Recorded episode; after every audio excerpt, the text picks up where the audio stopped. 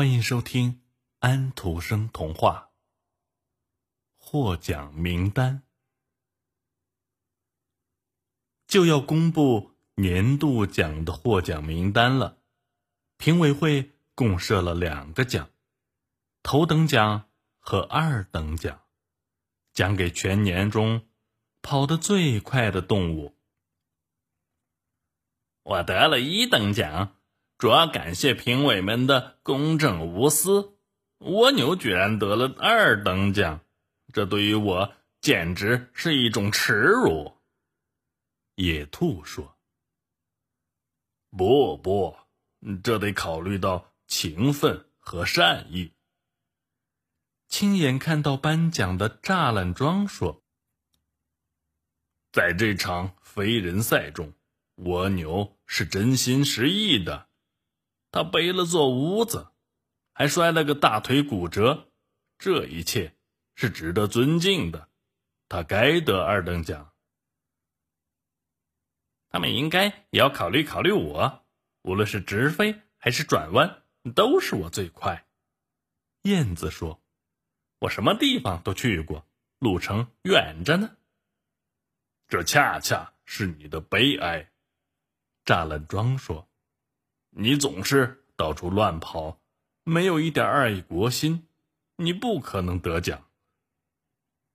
我应该获得一等奖，而不是二等奖。蜗牛发着牢骚，野兔是个胆小鬼，我每次跑步都把它看作是工作。如果有谁得了一等奖的话，真应该是我。说话时。他朝地上啐了一口。我保证，每次评奖我都是经过公正考虑的。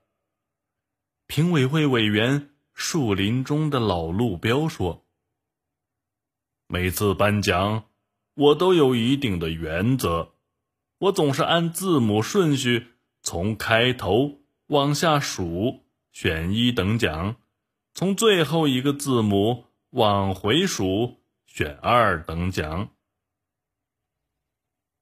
如果我不是评委，我会投自己一票的。裁判之一的骡子说：“比赛时考虑的因素要多，呃，比如能拉多重，体姿是否优美。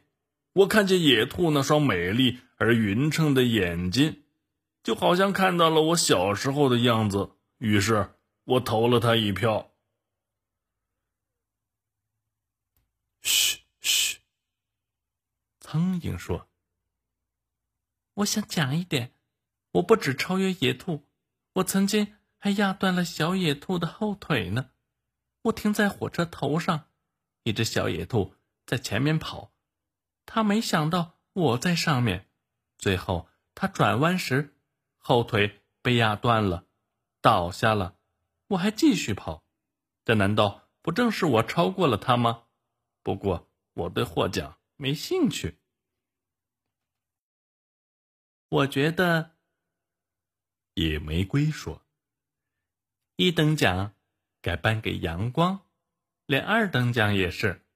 他一下子就跑完从天上到人间这么遥远的路，还让大自然苏醒。”它使我们玫瑰泛出红色，散发芳香。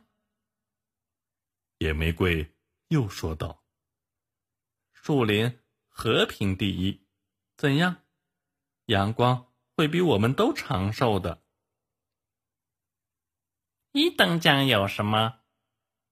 刚赶来的蚯蚓问：“他睡过头了。”免费进出菜园。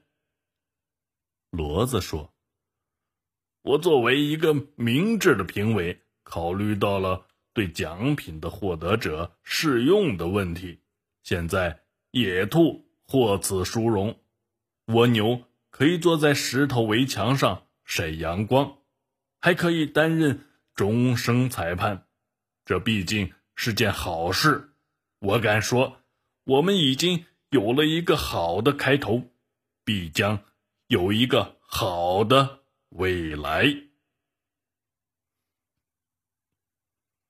获奖名单的故事就讲完了。想听到更多安徒生童话，请您继续关注托尼师傅有声书。